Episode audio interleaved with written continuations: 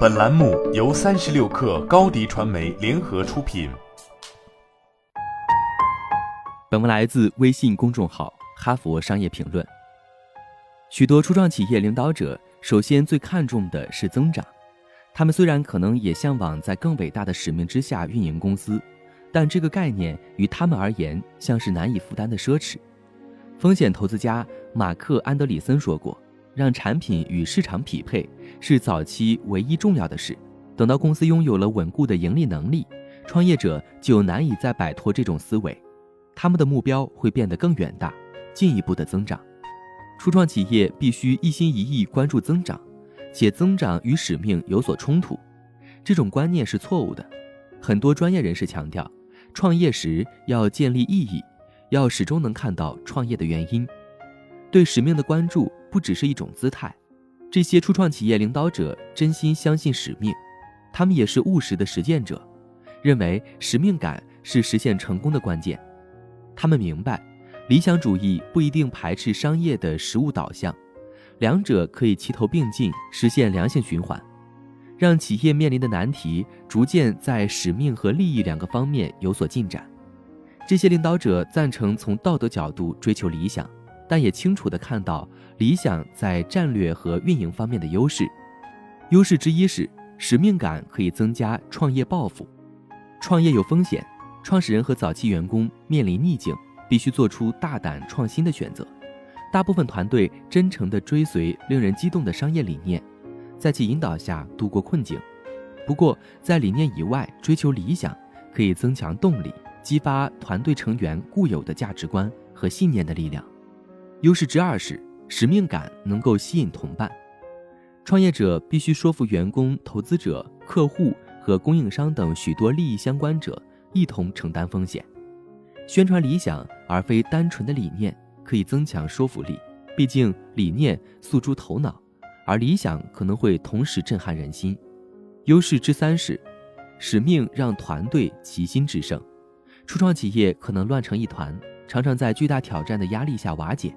汤姆·艾森曼在最近出版的著作《创业公司缘何失败》里说，美国由风险资金支撑的企业里，倒闭的多达四分之三。虽然商业风险是一大关键要素，但如前所述，初创企业倒闭往往是因为未能扩大规模。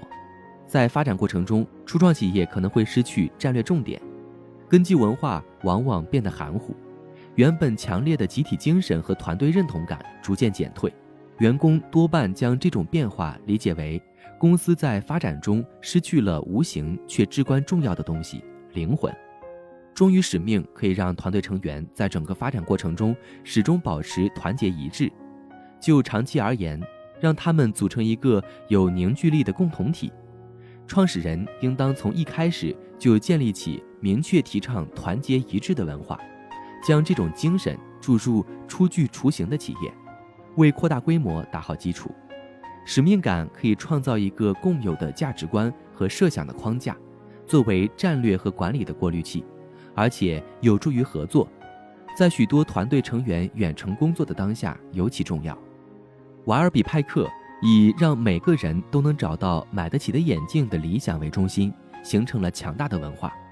联合创始人兼联合 CEO 尼尔布吕芒塔尔告诉我，公司付出极大的努力。向不断壮大的人才团队中的新成员灌输公司推崇的价值观，团队成员的使命意识能让他们感到自豪，投入为共同目标而努力的工作中，这样还可以为紧密的团队合作营造环境。信赖、行为规范和与使命相连的信念体系，在瓦尔比派克根深蒂固，影响着日常决策。瓦尔比派克的最新产品斯科特隐形眼镜系列。就是公司使命驱使之下跨部门合作的成果，团队成员通力合作，确保斯科特系列传达企业使命，主要体现在实惠的价格和环保包装。诚然，使命并非初创企业唯一的成功之路，但使命能够带来的重要优势尚未获得重视。大型企业正在努力更加深入、可持续地营造使命感，初创企业也应该这样做。风投生态系统也应该配合，用对使命的忠诚来筛选要投资的初创企业。并鼓励创始人确立使命，且在企业发展过程中维持下去。宏大的理念固然重要，不过在企业的整个生命周期里，理想也同样重要。好了，本期节目就是这样，下期节目我们不见不散。高迪传媒为广大企业提供新媒体短视频代运营服务，商务合作请关注微信公众号“高迪传媒”。